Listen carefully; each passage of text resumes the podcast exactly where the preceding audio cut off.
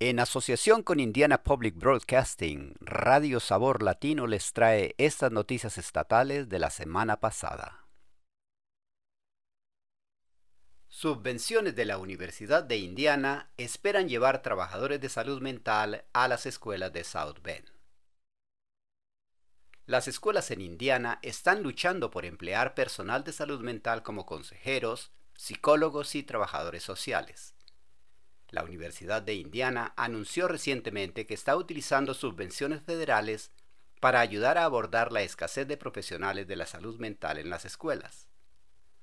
Más de 10 millones de dólares en subvenciones concedidas recientemente a IU se utilizarán para ayudar a formar y contratar personal de salud mental en seis escuelas de todo el estado.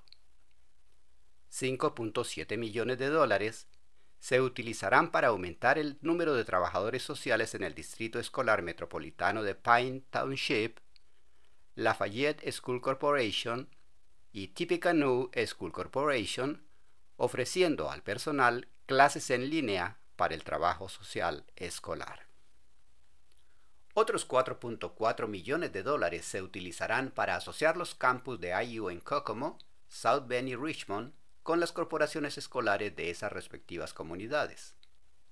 Estas asociaciones abordarán la escasez de psicólogos escolares mediante la promoción de un nuevo programa de especialista en educación ofrecido a través de IU. Leanne Nellis, profesora de educación de IU Kokomo, dice que algunas escuelas de Indiana no han contratado a un psicólogo escolar en casi una década porque la escasez de profesionales es muy grave ella dice que la falta de tiempo completo en servicio en persona hace que sea difícil construir relaciones y un sentido de comunidad. La Bolsa de Trabajo de Personal Escolar del Departamento de Educación de Indiana indica que hay alrededor de 137 vacantes para consejeros escolares, psicólogos escolares y trabajadores sociales escolares en Indiana. Los proveedores manifiestan su preocupación por la infraestructura de Medicaid, ya que miles de personas han sido dadas de baja. Los datos estatales del mes pasado muestran que muchas personas en Indiana se salieron de Medicaid tras el final de la emergencia sanitaria pública federal COVID-19. Estas bajas agravan los problemas a los que ya se enfrentan tanto los proveedores como los beneficiarios de Medicaid. Cuando la declaración de emergencia finalizó en abril, casi 53.000 personas fueron dadas de baja de Medicaid en Indiana. Heather Maritono es una trabajadora social clínica licenciada que proporciona algunos cuidados de Medicaid. Ella dice que estas bajas han provocado que algunos de sus clientes no tengan acceso a atención sanitaria y tratamiento. Maritano añade, tenemos una crisis de opiáceos, tenemos una crisis de salud mental, tenemos una crisis de salud física y luego no tenemos proveedores de servicios y no tenemos atención médica, incluso si hubiera proveedores porque la gente ha sido sacada de esos sistemas. No hay forma de avanzar.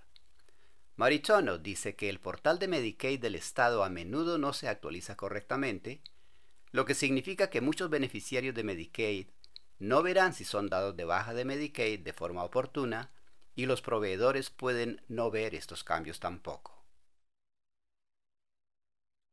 Una nueva ley obligará a los soldadores a estar certificados para trabajar en proyectos públicos en Indiana. A escala nacional, casi el 50% de los soldadores no están obligados a tener una formación mínima. Una nueva ley de Indiana exigirá certificaciones a los soldadores que trabajan en proyectos de construcción pública. Las autoridades estatales paralizaron en 1984 las obras de la Central Nuclear de Marble Hill, un costoso proyecto de construcción en el sur de Indiana. Múltiples informes citan fallas en la construcción, entre ellos soldaduras de mala calidad, como responsables en parte del abandono de ese proyecto. En una audiencia legislativa a principios de este año, el representante Michael Kerrikoff señaló ese incidente para ejemplificar la necesidad de soldadores certificados en determinados proyectos. Él dice que los soldadores certificados fortalecerían la infraestructura del Estado y sería el mejor uso de los dólares de los contribuyentes. Hay varios niveles de certificación de soldadores reconocidos a nivel nacional. A partir de julio, el Estado comenzará a exigir al menos la certificación de nivel básico en los proyectos públicos. Estas noticias fueron traídas a usted a través de una asociación de Indiana Public Broadcasting y Radio Sabor Latino.